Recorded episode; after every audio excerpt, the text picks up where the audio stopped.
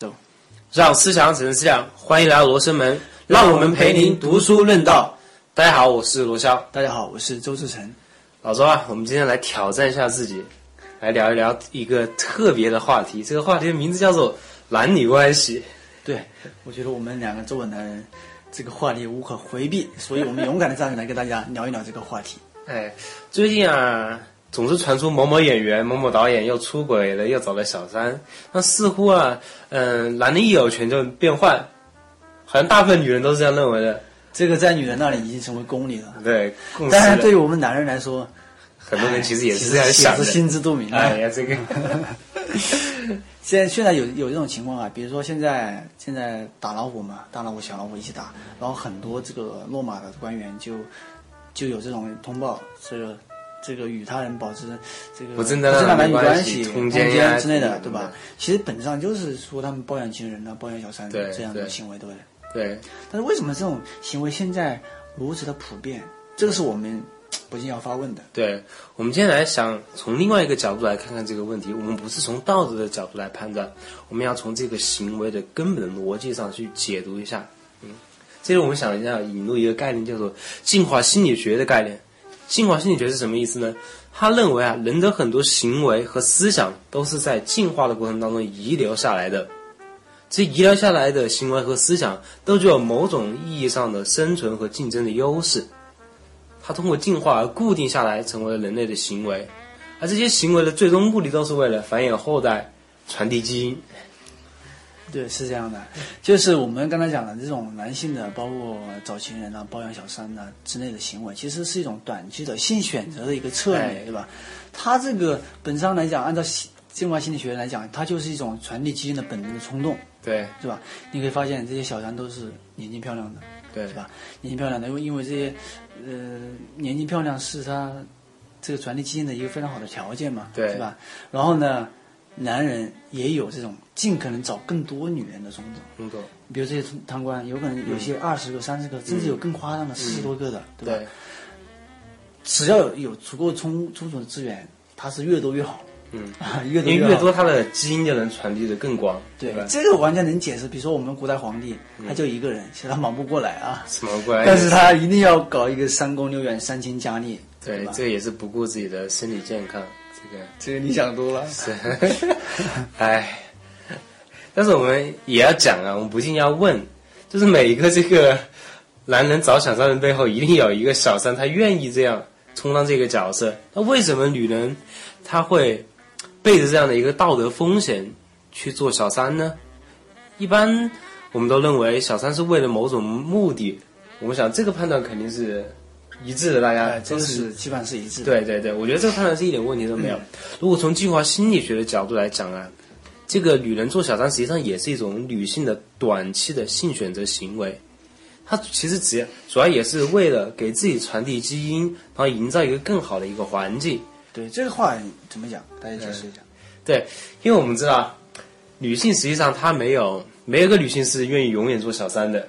嗯，他去和这些达官贵人也好啊，和他们在一起也好，都是为了积累更多的资源，然后为了他以后更好的一个选择奠定一定的基础。比如为为了自己更好的去从良也好，或者是寻找更好一个男人也好。再讲远一点，就是能和这个男人繁衍更好的后代也好，为了在这个方面下功夫积累资源。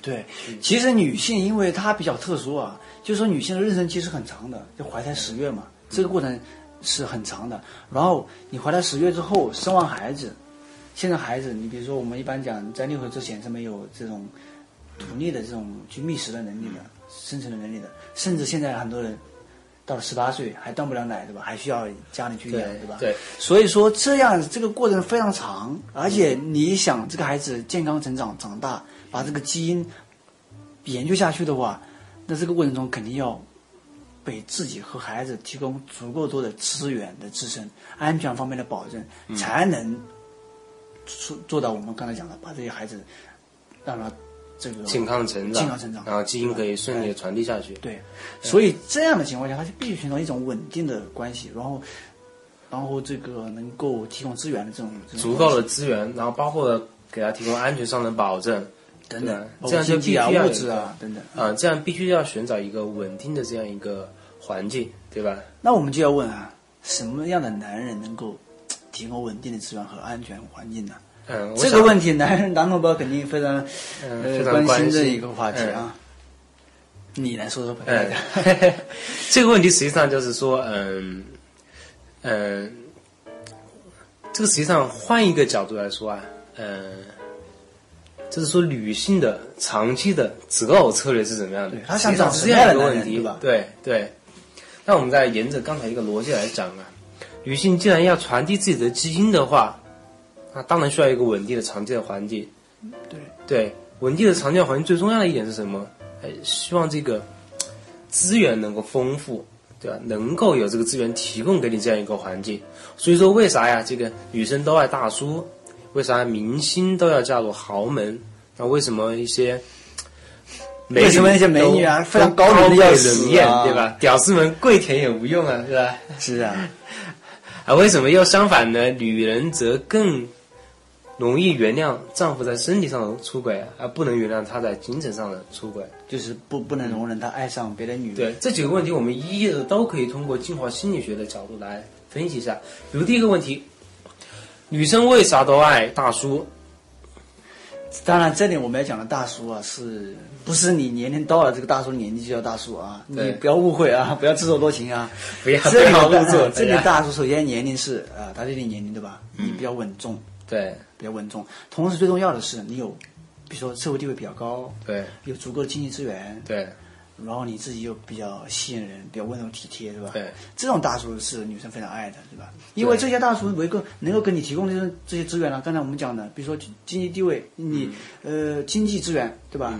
可能有房有车呀，嗯或者说提供其他的资源，或者说你社会地位高，也意味着说你有更多的资源可以提供。对，所以说女生爱大叔，并不是说爱大叔的这个年龄大，而是爱大叔背后年龄背后的可以代表的资源，可以提供的，比如关爱也好，提供这个呃成熟男人这种魅力也好，对，所以说现在如果说这个女人都爱大叔，我们可以努努力嘛，到时候努力到了大叔那个年纪，说成为女生爱的那种大叔嘛。对对对。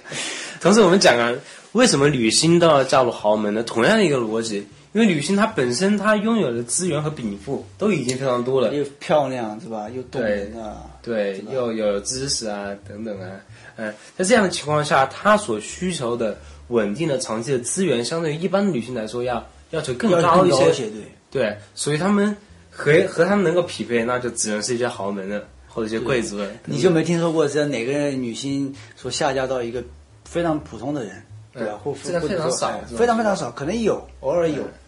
对，还有还有第三个问题啊，就是说，嗯，那些高贵，嗯，高贵的美女啊，大美女啊她们为什么都非常冷艳呢？屌丝们再怎么努力也追不上呢？其实是这样的，同样的一个逻辑啊，因为这样一些高贵的美女，她们所需要的这个资源的禀赋。本身具有的具有的也很多，需要匹配的要求也更高。同时，其实，在女性的一个进化过程当中，很重要的一点，只有这样的一种对于选择很谨慎的女性，对于挑选这种男人很谨慎的女性，她们才能在进化的过程当中，慢慢的，呃、生存下来，对，生其他的随便的，其他随便的都被男人被 pass 掉了。对，都被那个进化的过程当中的各种各样的危险啊，都给 pass 掉。因为你可能如果说不够谨慎，选随便选择一个，可能没跟没给你提供那种好的环境，结果你你怀孕期间可能就死掉了，或者说你你这种基因孩子没有传递下来，对吧？有这样一个、一个问题。对，那为什么相反？我们说女人她能够原谅丈夫在身体上的出轨，而不能原谅丈夫在精神上的出轨？这个同样是的啊，这个可能大家会都有这种疑问，就是女人，比如说这个丈夫偶尔一直出轨了，或者一夜情了，是吧？酒后乱性了，这个丈夫跪骨搓板，然后祈求这个妻子的原谅，这是有可能得到原谅的，嗯。是吧？但是如果说你爱上了别的女人，那这个女人危机感就来了，她会歇斯底里，对吧？她可能去，比如小三。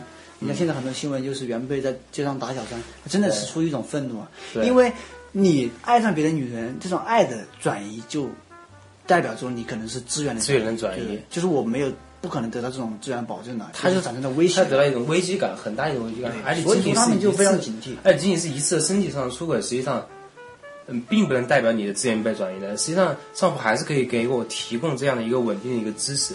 是的，是的。所以说，女人在比如说男人出轨这种问题上非常非常敏感，就天生的这种侦探的一样的这个敏感度，对所以我觉得也是这种进化过程中影响的一种特质，对吧？嗯，对。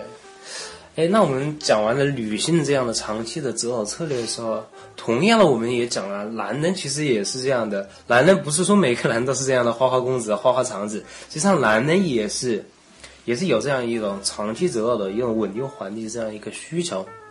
那什么样的女人更加入男人的法眼呢？我们稍后休息一下。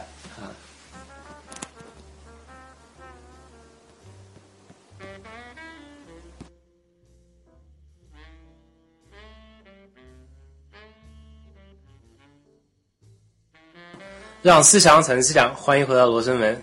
哎，刚才我们提到一个问题，就是说，在男人的长期选择、长期的性选择策略当中，什么样的女人能够更加吸引男人呢？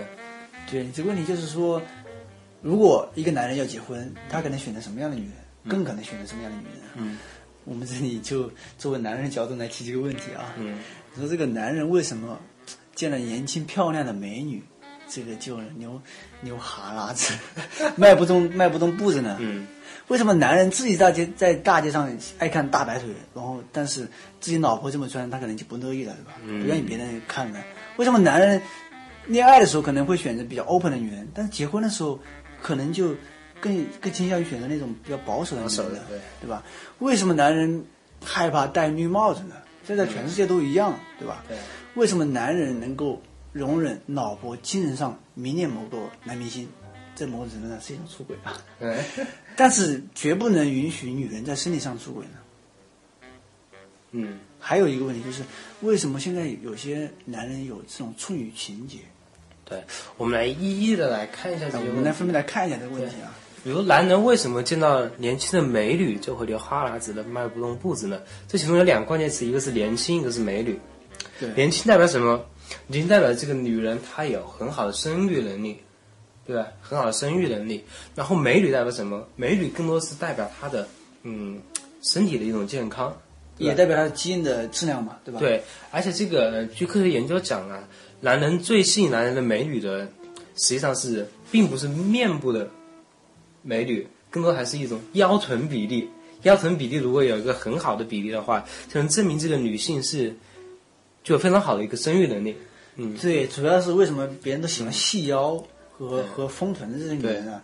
主要是比如说她她的那种腰腰围和臀围的比例在百分之七十左右是最好的，对那七左右是最好的。对，因为这种 比例的话，它是最适合去生育繁衍后代的。对，同时我记得还有美国还有一个调查说，那个，呃，美国男人更喜欢女人，实际上是那种胖瘦比例比较居中的这样一种女性。因为这样一种女性的话，你在美感的方面，嗯，实际上呈现一个比较好的美感，同时你在比如身体上面，包括生育能力上面，也应该是一个比较好的这样一个比例。而女性往往，而美国女性会认为，男人可能就一味喜欢比较瘦的女性，实际上这是不一样的，对吧？有偏差，认识有偏差。所以这个大家可以参考一下啊。对。然后我们来看一下，为什么男人在大街上喜欢看这个看美女，但是呃比较穿的比较清凉的，对吧？嗯但是如果自己女朋友或老婆穿，他就不大乐意呢。嗯，呃，然后为什么男人、嗯恋爱可能会选择比较 open 的一些一些女生，但是结婚的时候反而趋向于保守？对这个老周啊，你这个问题啊这两个问题稍微慎重一点啊。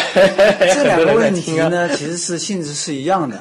嗯就是你比如说，为什么男人这个可以这么讲吧？就是男人他在选择结婚对象的时候，嗯，为什么要会更慎重、更希望那种保守的？是因为男性天然就有这种焦虑，嗯，因为他繁殖自己的基呃子女传递基因的话，他要确保这个孩子是自己是，他自己的。对，是自己的。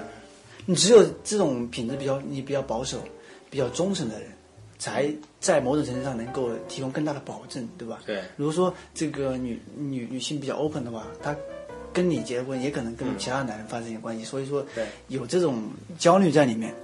那同时，他喜欢这些大白腿啊，或者是恋爱的时候喜欢比较 open 的女人啊，他更多是出于一种短期的这样的一种性选择一个策略。因为这样的一个短期的，因为 open 的和这个大白腿的话，性感的大白腿啊，更多的是在短期的策略当中能够提供，能够让男人觉得哦，我可以很很短的时间内就和这个女人发生关系，然后繁衍更多的这个后代，对，然后提供更多的基因。然后如果老婆这么说呢，可能就带来某种威胁嘛。对其实跟后面刚才那个讲的问题其实是一样的，是吧？对啊、然后这个问题啊，说男人为什么能能够容忍自己老婆在精神上迷恋某个男明星，比如李敏镐，对，说这个宁泽涛是吧？这个小鲜肉是吧？但是绝不能容忍自己的女人在生理上出轨。实际上我觉得是跟刚才讲的是一个逻辑，因为男人需要确定这个后代一定是他自己的，一定是自己的基因得到延续，而不能被其他的所取代。那精神上其实对他没有太大威胁，对吧？对但是你心理上的出轨就是有这种威胁，所以说这个方面男人是非常敏感的，对吧？嗯，就害怕被戴绿帽子们。对，然后最后一个问题，这个就是问有些部分男男同胞是有这个处女情节的，对，其实处这个理情节原因就是刚才我们这一个呃就是这个，就是这这这样一个原因。当然，我们呃觉得我们生活在现代社会，这种处女情节的话，呃，不管从出于男女平等的考虑，还是说出于呃在婚姻这种幸福方面的考量的话，我觉得持有这种观点的男同胞还是不要过于执着这个观点当然，这个肯定是有一定的重要性的，但也不要过于执着。对。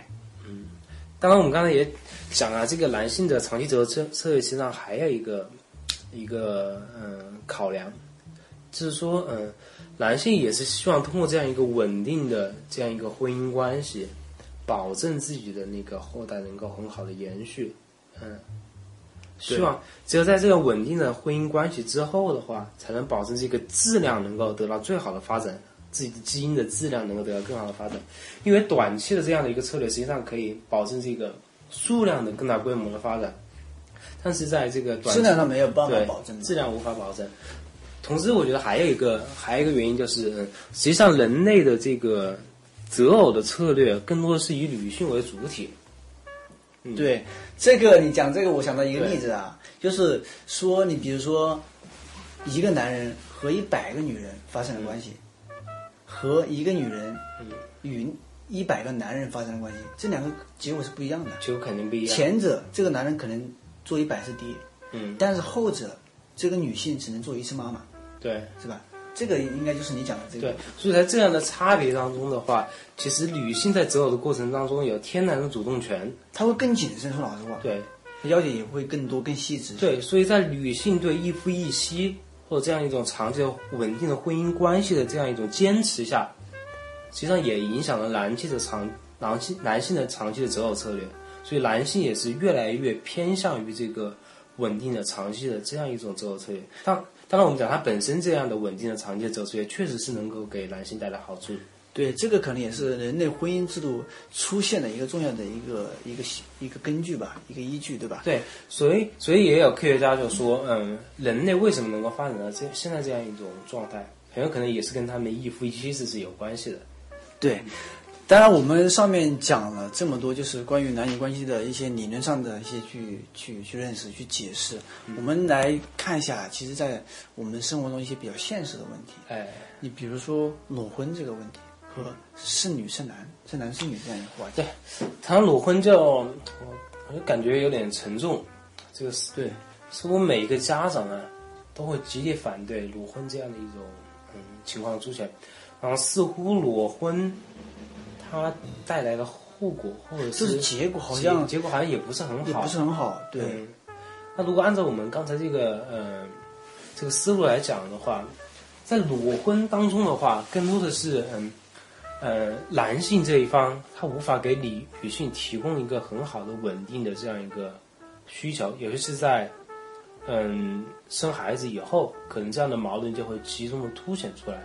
对我们看到，其实很多年轻男女确实，嗯，他这种对爱情的坚持，我们觉得真的是非常感动的对。令人敬佩。但是为什么有时候讲说贫贱夫妻百事哀，就是然后这些裸婚的男女后期真正结了婚生了孩子之后，这种家庭矛盾会越来越严重，反而会导致离婚呐、或者说呃分手这样的事情出现。其实也是因为我们前面讲的这些，就是你在没有一个稳定的环境之下，没有足够的资源支撑的情况下，这个过程生育儿育女会变得非常艰难。